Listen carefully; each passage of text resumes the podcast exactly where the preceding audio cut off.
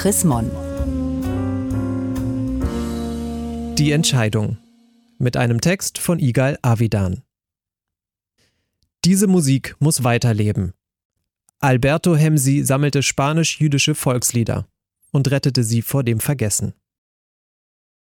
Konzertpianist wollte er werden. Und so zog der begabte Junge Alberto Hemsi als 16-Jähriger, ausgestattet mit einem Stipendium, nach Mailand, ans Conservatorio Giuseppe Verdi. Sein Professor für Musikgeschichte, Giusto Zampieri, lehrte die Musik aller Völker. Nur die der Juden ließ er aus. Alberto Hemsi war enttäuscht, sagt Hervé Rotin, Direktor des Europäischen Instituts der jüdischen Musik in Paris. Hemsi, sephardischer Jude, geboren 1898 in Kassaba, einer Kleinstadt östlich des heutigen Izmir im Osmanischen Reich, sprach seinen Professor darauf an. Der war zunächst interessiert, befand dann aber, die traditionellen jüdischen Melodien seien verloren gegangen. Alberto Hemsi wollte das so nicht stehen lassen. Er habe vielmehr, sagt Hervé Roten, vor sich das Bild des Kantors seiner Synagoge gesehen und den lebendigen Gesang seiner Vorfahren gehört. Sepharden, so nennt man die Juden, die 1492 von der iberischen Halbinsel vertrieben worden waren. Sie siedelten sich danach vor allem im Osmanischen Reich an, wo sie frei leben konnten. Ihre Sprache, das Ladino, behielten sie bei. Überall im Osmanischen Reich besangen Ladino-Vokalquartette auf Hochzeiten die Liebe und die Schönheit der Frauen.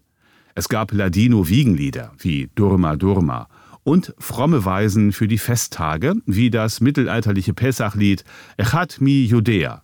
Orientalische und iberische Melodien, mal virtuos verspielt, mal sehnsuchtsvoll und schmachtend, oft umspielt von rhythmischen Instrumenten.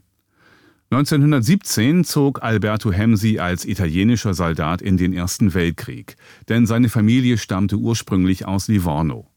Doch schon bald wurde er am rechten Arm verwundet. Er musste seinen Plan begraben, Konzertpianist zu werden, sagt der Berliner Sänger und Kantor Assaf Levitin, der eine Magisterarbeit über Hemsis liturgische Musik geschrieben und seine Strophenlieder auf CD eingesungen hat. Als Alberto Hemsi 1919 heimkehrte, soll seine Großmutter vor Freude alte sephardische Strophenlieder gesungen haben, sogenannte Koplas. Da habe sein Entschluss festgestanden, das musikalische Erbe der sephardischen Juden dem Vergessen zu entreißen. Eine Lebensaufgabe. Das Osmanische Reich zerfiel. Nationalistische Jungtürken und gebildete Juden drängten auf Assimilation und Moderne. Viele andere Juden waren auf der Flucht. Und Hemsi sammelte die alten traditionellen Koplas Sephardis. Er schrieb auf, was bis dahin von Generation zu Generation mündlich weitergegeben worden war. Erst daheim in Kleinasien, dann auf Rhodos, wo er 1924 eine Stelle als Musiklehrer bekam.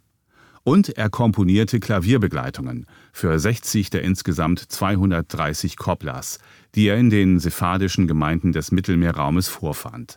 Seine ersten fünf Notenhefte mit Koplas erschienen im Selbstverlag in Alexandria.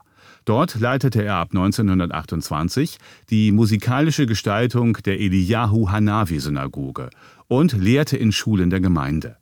Als die Wehrmachtstruppen 1942 in Richtung Alexandria vorstießen, floh er nach Kairo. Es gelang ihm aber noch, das musikalische Erbe der Juden in Thessaloniki und Rhodos zu retten. In der Shoah wurden beide Gemeinden fast vollständig vernichtet. Fünf weitere Hefte mit Koplas veröffentlichte er später in Paris, wohin er 1957 vor den ägyptischen Nationalisten fliehen musste. Am Séminaire Israélite de France unterrichtete er angehende jüdische Kantoren. 1975 starb Alberto Hemsi. Seine Witwe Miriam vermachte 2004 den Nachlass ihres Mannes dem Europäischen Institut der jüdischen Musik und Hemsis Ladino-Lieder wurden wiederentdeckt. Gelesen von Hans-Gerd Martens, April 2019. Mehr Informationen unter www.chrismon.de